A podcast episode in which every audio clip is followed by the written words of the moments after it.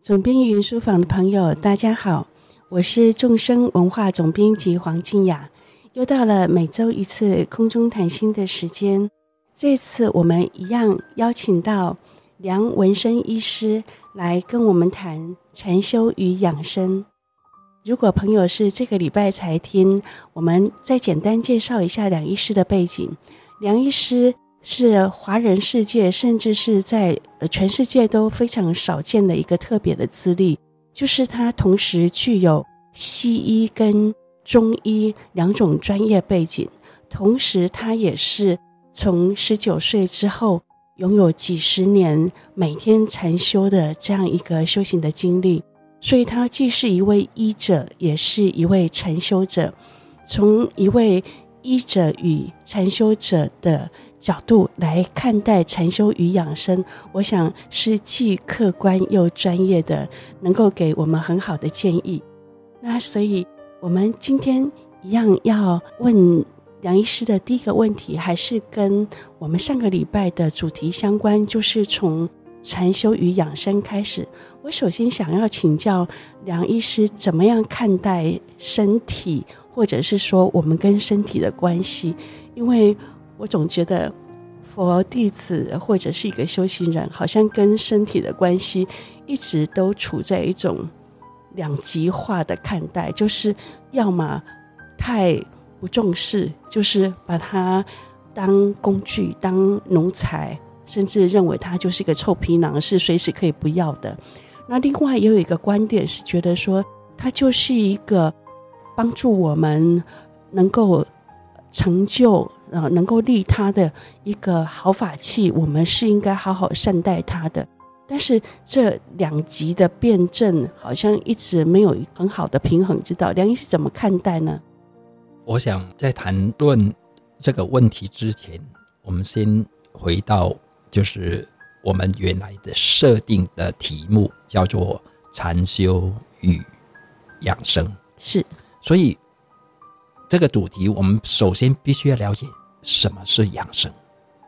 养生在呃中医来讲，尤其是中医有一呃有一本经叫做《黄帝内经》，它里面有讲过一句话，叫做“恬淡虚无，真气从之，精神内守，并并”安从来，总共十六个字。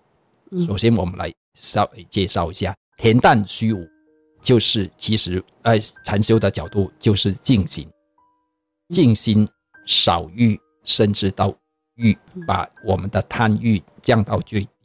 嗯这叫做“恬恬淡虚无”。一旦你能够经常静心、少欲的时候，你的真气从之。所谓的真气，就是我们。的自愈力、自我疗愈的能力，也就是我们的免疫力，很自然的就会还越来越好。那精神内守，就是我们要学习如何专注在自己的内心，叫做精神内守。当你能够做到这个程度呢，病安从来？病怎么可能会出现？是因为我们没办法做到精神内守，我们一睁开眼睛就到处晃，到处晃，被周遭的物欲哈吸走了。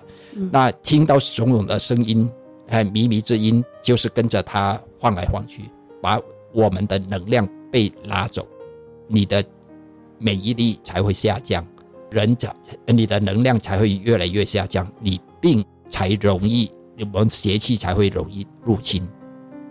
所以，这十六个字是《黄帝内经》里面所讲的，是跟各位听众分享。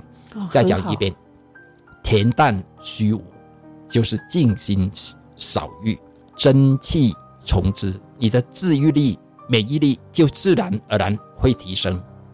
精神内守，你只要是能够养成习惯，是专注于自己的内心，专注于还看外界的。任何一个点，学会上个礼拜我介绍的停格法学习，跟他讲，看到了，闭着眼睛的时候，对自己的胡思乱想的念头说知道了。光是这样子，你就可以慢慢的做到精神内守，你就不用去担心有什么病。所以一旦你生病，你会检讨一下，一定是没有做到精神内守，你一定是做不到恬淡虚无。好，所以这个是非常重要的。我们禅修的人也是一样，其实。静心其实就是我们的戒定慧里面的定，呃，应该说是戒跟定，嗯，因为戒就是尽量减少一些干扰因素，啊，干扰的环境啊，就是一个静心的一个最基础。然后静心的话，你必须要有专注，你才能够静心。你随随便便的要静心，静心不下来，你一定要学习专注的同时，你才能够静心。所以，《黄帝内经》所讲的恬淡虚无，就是相当于我们想的戒定慧里面的戒跟定。是，当我们能够做到这样子的时候，我们的身体的免疫力自然而然会提升。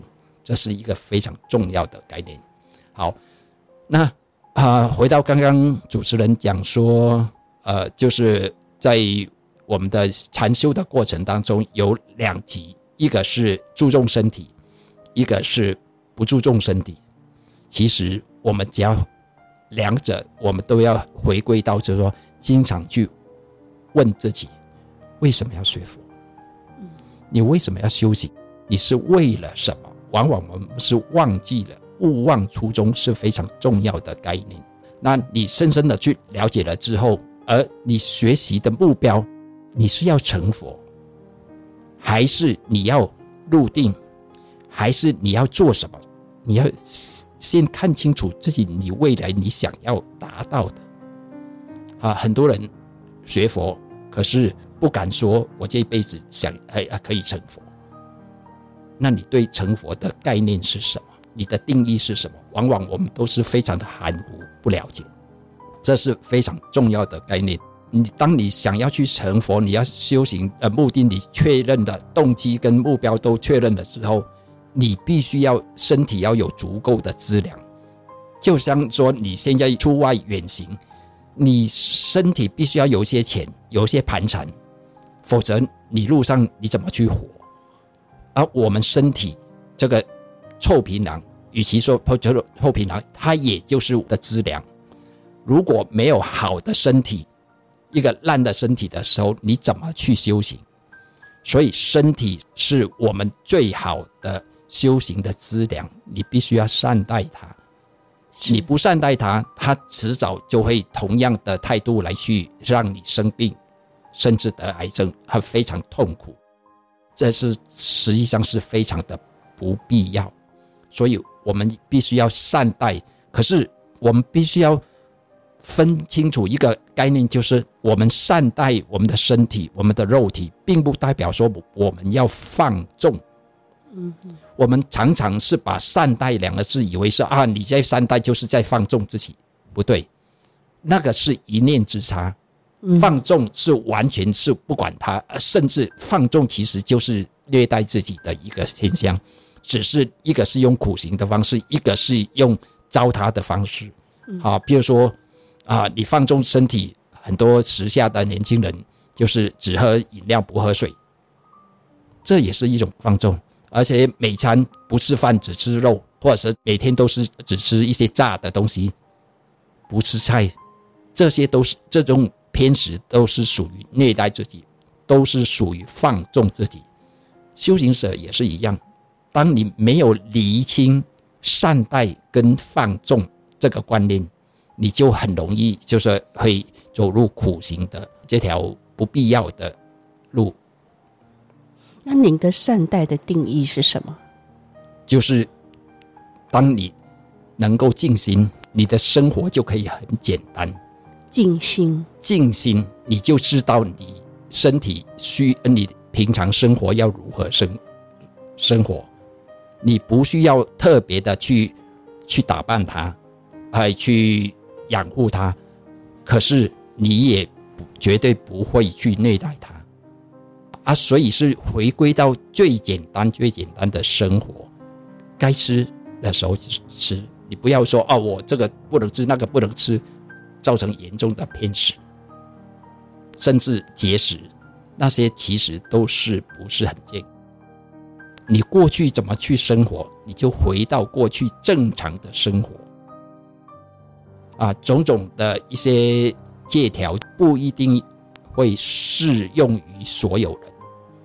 你要为你自己的的修行路线去走出自己的一条路，那你必须要去回归到最简单的生活方式。没有一个定论，可是一个方向是很重要的。我们可不可以从梁医师自己当一个例子或者是范本哈，介绍大家，如果呃一个禅修者想要有健康的身体，或者是说有意识的做养生这件事情，除了说静心让自己了解自己的身体需要什么，在外在的生活上面，您您是怎么做？比如说您是。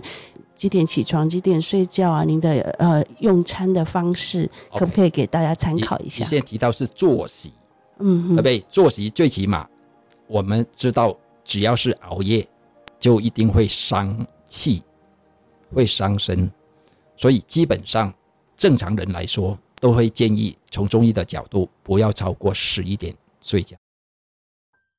如果能够在十点以前睡觉，那是最好不过。你几点起来？要看你身体的状况。有些人很浅门，很早就起来，那个是都不重要。重要是你的睡眠的时间点，入睡的时间点。对，那你至于说你入睡了，关灯了，眼睛闭起来的，睡不着，那是另外一回事。嗯，可是你几点关灯是非常的重要。嗯，几点关灯这个观念蛮好的。是几点关灯？啊，关了灯之后，眼睛自然会闭起来。那你睡不睡得着，那是另外一回事。那就可以用透过种种的方法来让你好好睡。嗯，就是我刚才这两集所提供的那个定格法、拍照法，这些其实就是可以让你很好入眠。这是睡眠的问题。那吃的部分，我想很多人提到养生两个字。一定会问问我说：“哎，要怎么吃啊？”其实哈，我完全没有概念。我吃的东西非常的简单，大部分吃，我不是说完全拒绝吃一些垃圾食物，偶尔吃无妨。比如说一些煎烤炸的东西啦，嗯，啊，一些食品啊，我们尽量减少吃。可是我们不要做到说连碰都不。不能碰，把它当做敌人，没有必要。我们身体还是可以清除一些垃圾的。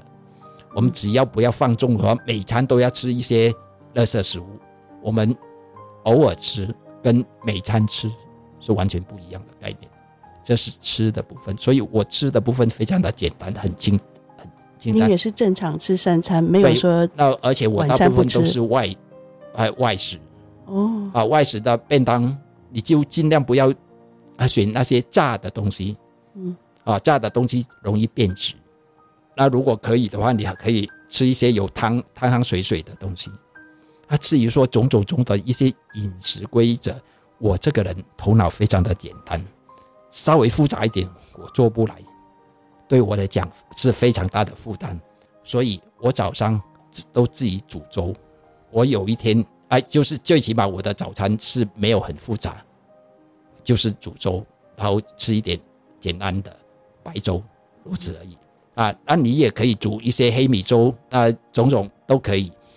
午餐跟晚餐我都是外食便当，可是我可以做一些选择，每天吃不太一样的东西来去做调配，所以我在吃的部分非常的单纯。嗯，再来。重点是我们的筋骨的柔软非常的重要，所以坐跟站，尤其是我站非常非常的重视。嗯，你站的时候如何站，让如何站着让你气血通畅。嗯，中国功夫有几个字描述的非常好，就是坐如钟，站如松，像松树一样稳定的，而不会说歪来歪去的。啊，然后呢，卧如弓，再来行如风，不是歪来歪去的走路。所以这十二个字跟大家分享：坐如钟，卧如弓，站如松，行如风。它的要点各是什么？哎，就是稳定，稳定，而且是能够把我们的能量聚集在我们的身体里面，周遭的能量属于自己的能量是不会被散掉，它可以凝聚我们的心力，我们的能量。是自然，还是要刻意这么想？全部都是自然的。我教的方法就是几个字：化繁为简。嗯，大道至简，都用最简单的方式生活就够了。你的意思是说，当你不管是行住坐卧，你的那个姿势正了，其实能量就会内射。对，没错，很自然的。等一下会提到太极跟瑜伽的概念，是是，你了解了之后，你就更能够做得到这个概念。对，我接着就是要追问梁医师之前帮我介绍过的哈，呃，关于梁医师叫做瑜伽生活化跟太极生活化的要点，就是我们一般人如何从这里得到提醒？对，这个。观念非常非常重要，我要跟大家介绍一下太极瑜伽的生活化。我们必须要掌握住五字诀，就是慢、松、柔、展、静。慢、松、柔，就是学过太极拳的人都掌握住慢、松、柔，就是太极的精华。而太极是中国文化。瑜伽是印度文化，这两者都是属于东方文化。很遗憾的，我们这一百年来全球所受到的教育，全部是欧美西方文化，完全没有太极瑜伽的元素在里面，所以绝大部分的人都不认识，啊，不懂得太极跟瑜伽，这是我们还人。呃，为了健康，为了养生的时候，必须要懂得基本两个元素。好，我们回过来说，慢、松、柔、展、静。刚讲说慢、松、柔是太极的元素精华，那展的话，伸展肢体就是瑜伽最重要的主轴。最后，必这两者必须要建立在静心的状态，你才能够把自己的能量。哎，聚集在一起，所以慢、松、柔、展、静这五字是最基本，我们的生活最基本要掌握住。不管是行住坐卧，都需要学会慢、松、柔、展、静。好，要了解这这五个字之前，我们要要去想说，病怎么来？其实就是这五个字的反。反面，什么叫做慢的反面是什么？就是急，嗯，对不对？你走路走叫很一正常的人走路都很很快很急，你叫他慢一点，他做不来。所以要学太极，要要学会一个哈慢的相反就是急，那松的相反是什么？是紧。嗯，你看呢、哦，每个人。从小到大，从幼稚园开始就开始有压力了，对不对？爸爸妈妈就会要求说：“你要去学钢琴啊，你要学什么什么什么什么啊？”回来都要把时间全部都嗯排满了。所以紧就是绷得很紧，大家因为要有压力，所以要绷得很紧的时候，这个紧好一个急，慢松柔，柔的相反是什么？就是刚。所谓的刚，应该说是叫做僵硬。嗯，僵化，我们的身体就会僵化。本来是哎身体很柔软的，啊，因为不够柔哎柔和，这些压力的关系，造成我们身体越来越绷得很紧，僵化了。慢松柔就变成急紧僵。展的话就是缩，一个伸展，一个收缩。嗯，一二十年来，在台湾跟大陆流行了一套疗法，叫做原始点疗法。我相信很多禅修者都有听过。原始点疗法创始人是张兆汉中医师。那我有幸从西医转中医的时候，跟他学到他的原始点疗法。他有一个概念让我非常的佩服，他认为是万病都是因为两个字，哪两个字？筋缩。所谓中医所谓的筋，就是指肌肉、肌腱、韧带、肌筋膜，所有有形的东西都叫做筋。啊，一旦他因为压力的关系或种种的关系，让他筋一收缩。的时候，它就会僵化，就容易造成发炎、疼痛的反应。所以呢，所有的病都是因为这个当基础，所以要解决问题，必须要找出这个筋缩在哪里，它的因在哪里，去解开它。这是我自从跟他学了那套方法的核心概念，就是筋缩。从筋缩两个字，我发展出。一整套的与众不同的疗法。好，刚刚讲说慢松柔展，展就是相反，就是收缩紧缩。啊，静静的相反是什么？就是胡思乱想。啊，胡思乱想，所以我用一个乱来去形容。所以是为什么需要慢松柔展静？因为我们平常生活，因为压力大的关系，又没有学过瑜伽跟太极，所以我们的生活很自然的在生病之前就会养成了我们的生活充满了急、紧、僵、缩、乱。在这种状态之下，就刚好跟《黄帝内经》刚讲说恬淡虚无，刚好一百八十度相反。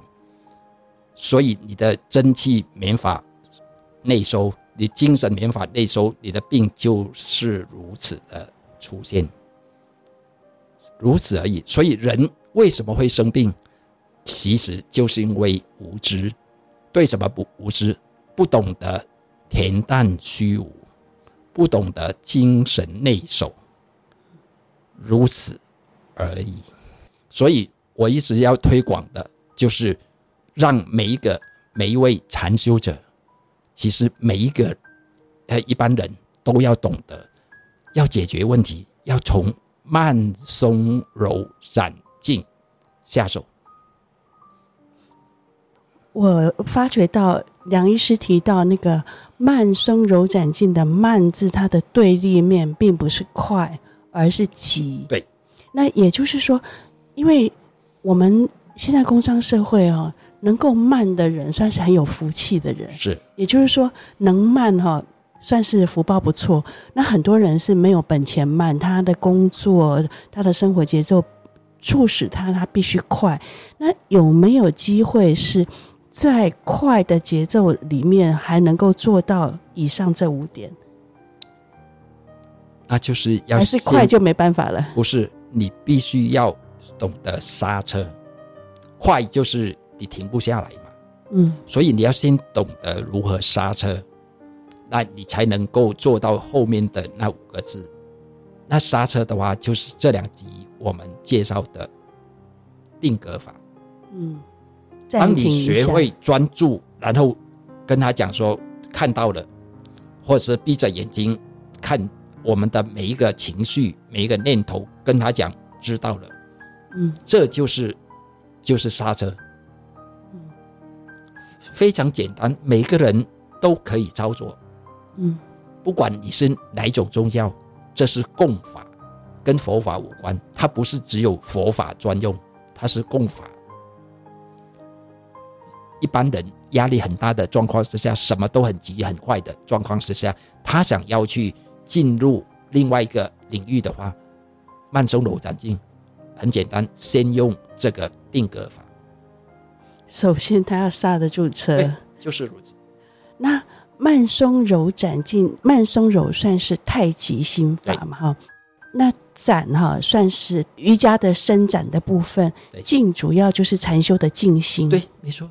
就是、那所以这五个字里面就结合了太极、瑜伽跟禅修。对，没错。但是一开始要进入的时候，要掌握那个刹车，对，就是你要先暂停一下，没错，停格一下。对，是的。所以大家大概没有想到，停格也是养生的开始。没错啊，你没有停格，你一直啊莽莽撞撞，你是无从养生的。嗯，所以先学会刹车，这是对大家都很好的提醒哦。对，那我们想要从另外一个角度来来请教梁医师是，那对于已经开始学禅修，然后也很希望。自己的呃慧命能够增长的人哦，有没有办法从身体或养生方面下手，而让呃慧命定境有增长？也就是说，从身体下手，而让心的清晰度、稳定度能够提升，甚至能够增益定境或三摩地，乃至于慧命啊，平常。我们必须要学会啊，我们晚上睡觉之前，先学会一些基本动作，在床上可以做的一些动作，让自己身体能够舒展。因为我们平常在压力锅很高压的压力锅的状态之下，我们身体是绷得很紧的。哦，入睡之前也有一套动作。对，这是都是我的教学，我的未来，好，我都。教材已经准备了很久，嗯，就是看有缘什么时候跟大家分享。就是睡觉躺在床上的时候，有很多的动作，很简单的动作，你学会了之后，对你的盘坐、对你舒压都很有帮助。有简单的，也有比较完整的动作，是这样子。先学会一些基本的，让自己松筋，这是最基本，这是展的部分。嗯啊，你要平常也要养成习惯，任何时候你站的时候，也要懂得如何慢松柔展。嗯，坐的时候如何懂得慢松柔展劲。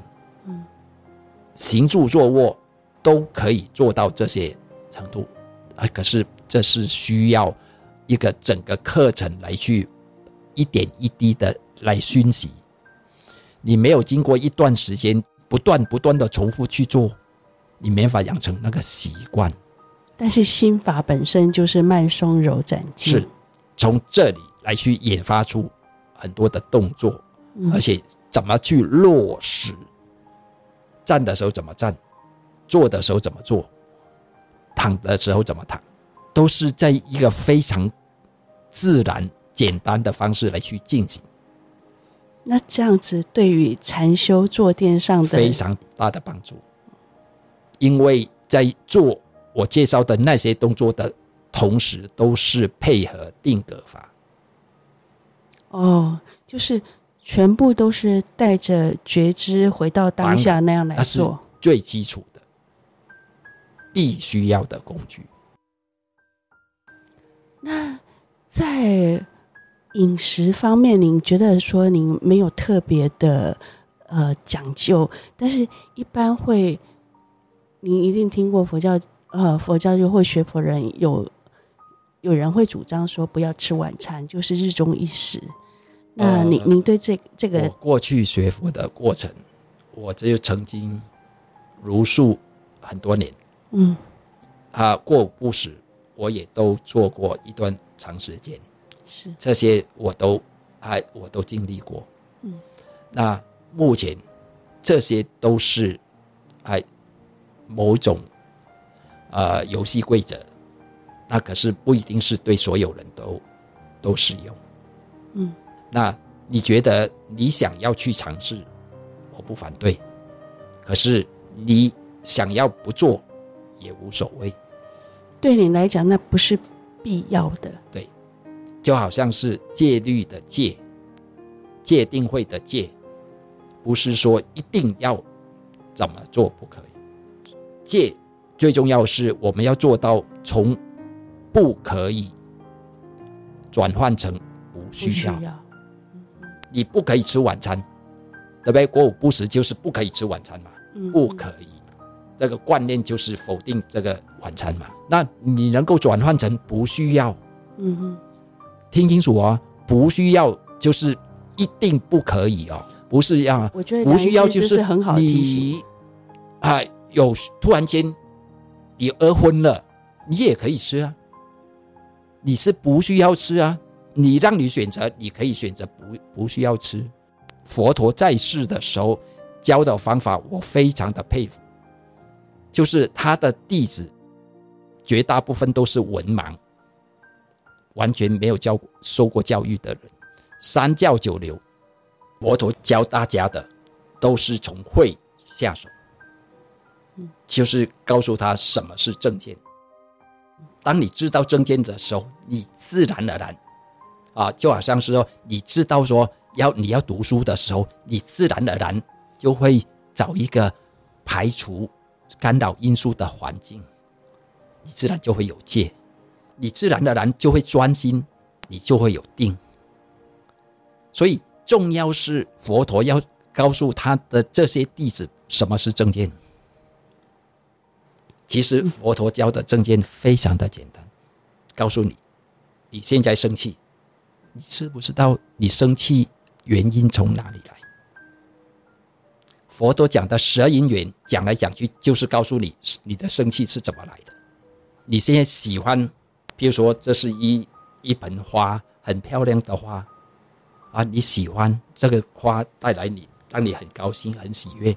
你知道你的喜悦、你的高兴、你的你的喜悦是从哪里来？你的为什么会喜欢？他告诉你，他教你你的喜欢为什么喜欢它。是因为你认为它是真实不变的。如果你看，你可以知道这朵花，你能够看到它的短时间里面，它假设它的生命周周期是一一天，它就掉下来。你能够把它一天的变化几秒几分钟就看看得透彻的话，或是几秒钟就看得透彻，你还会喜欢它吗？转个眼，他就看到它掉落，你会很喜欢掉落的花吗？你是喜欢它盛开的花，而不是掉落的花，对不对？可是它的生命就是有盛开就会有掉落，那是因为我们喜欢的任何东西都是认为它是真实不变的，最起码那一刹那，我们才喜欢。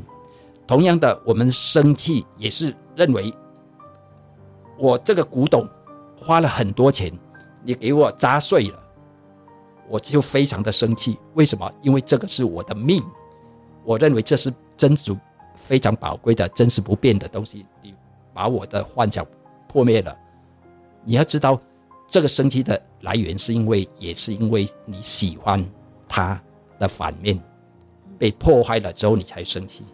可是源头是这个喜欢，在佛教里面、佛法里面称称它为贪，讲通俗一点，应该就是说喜欢。那你喜欢一样东西的时候，你要知道这个喜欢它是怎么来的。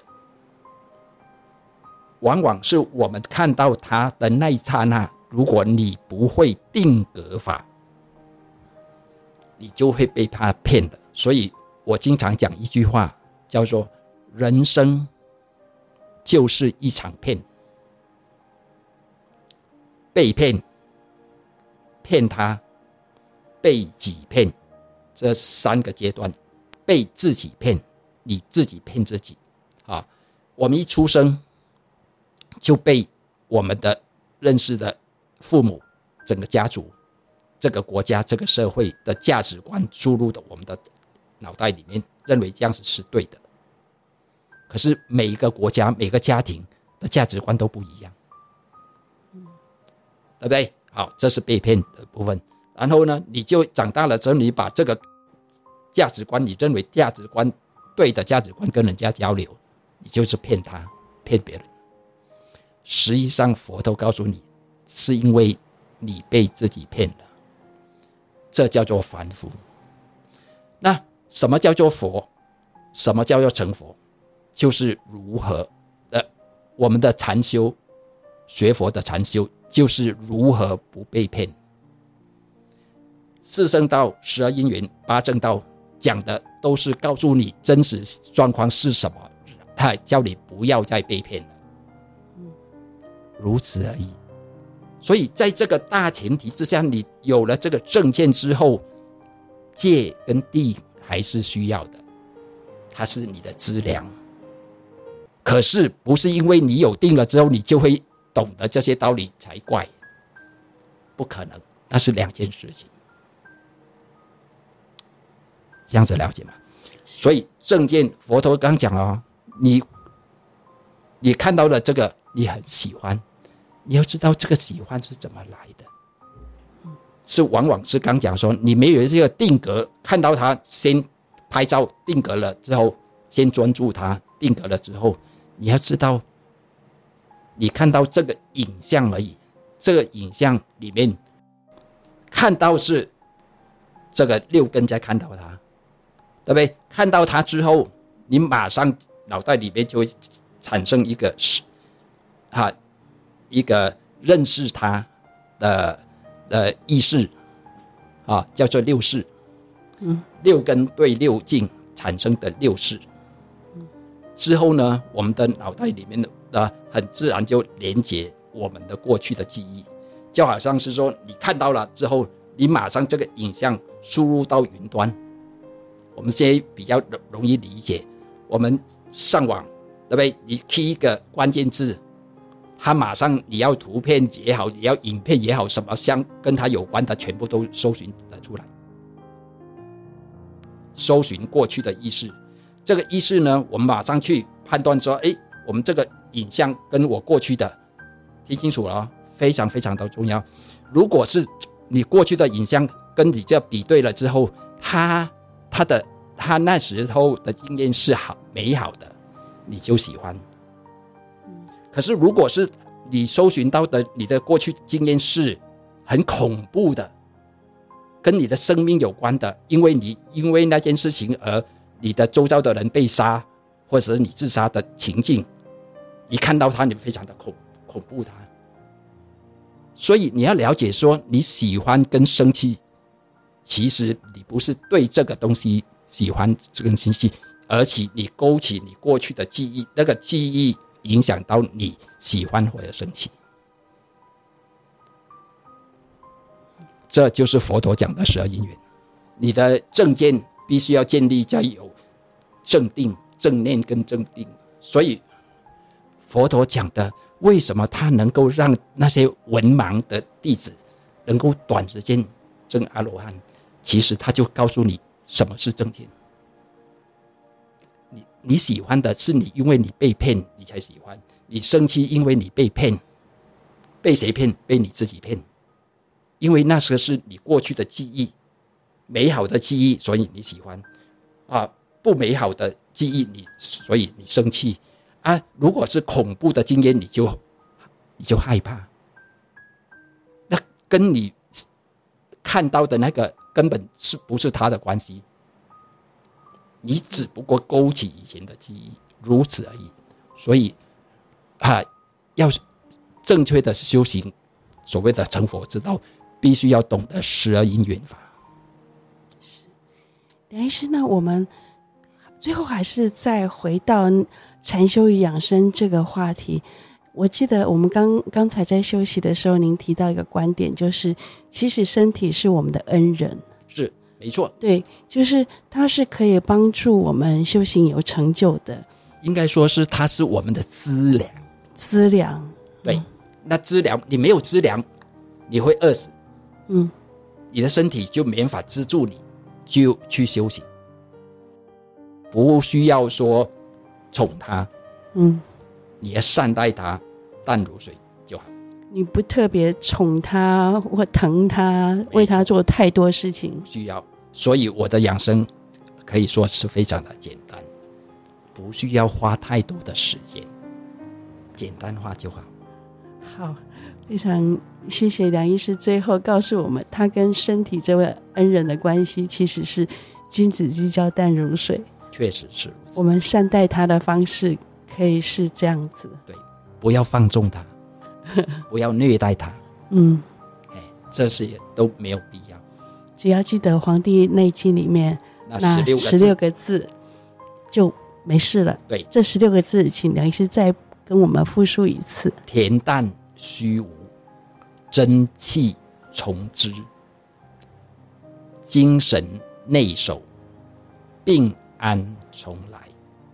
其实总总共应该是十二个字啦。最后那四个字其实是一个反问，就是说，对，这样怎么会生病呢？对，对，嗯、没错，确实。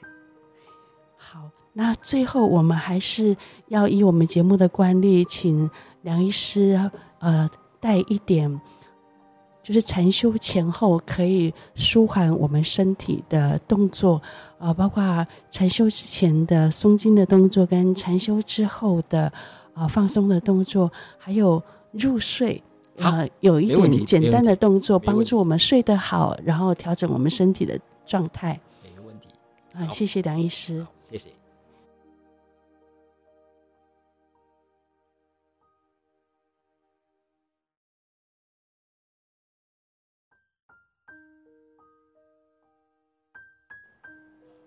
接着，我们邀请梁医师帮我们讲解睡前的放松动作，有哪些动作可以帮助我们睡眠的品质更好，或者是更容易入睡？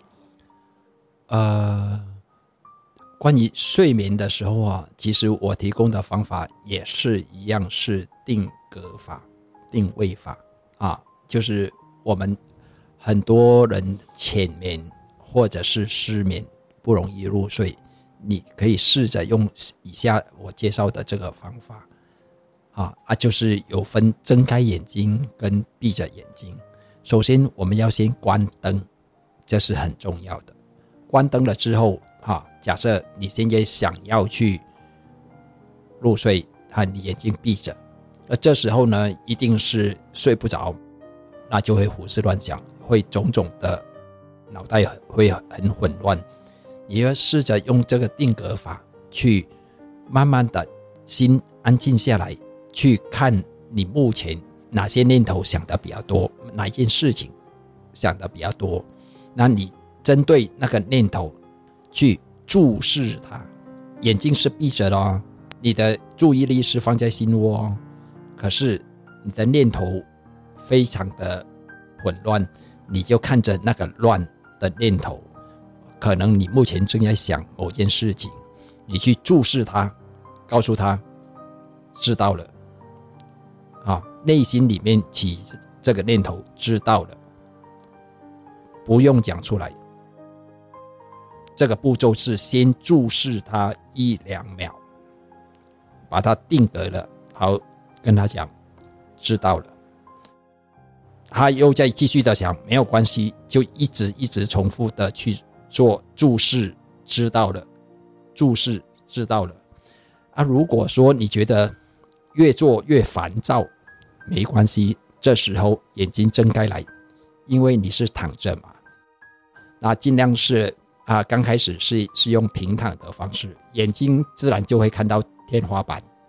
你就用注视，用同样的注视法，你看天花板，不用看得很清楚，那看天花板的任何一个定点，然后注视它，告诉他看到了。就是一直定格，一直看着他啊！你甚这时候呢，可以加强一点，就是眼睛睁得大大的，怒视他啊，睁得大大的，看到你眼睛受不了了，自然的闭起来的时候，你就很容易睡着。那如果累了，闭起来还没睡着，就继续的用闭着眼睛，注意力放在。心窝去注视自己的念头，甚至自己的情绪，负面的情绪，来去告诉他知道了。用这样子的方式有什么好处？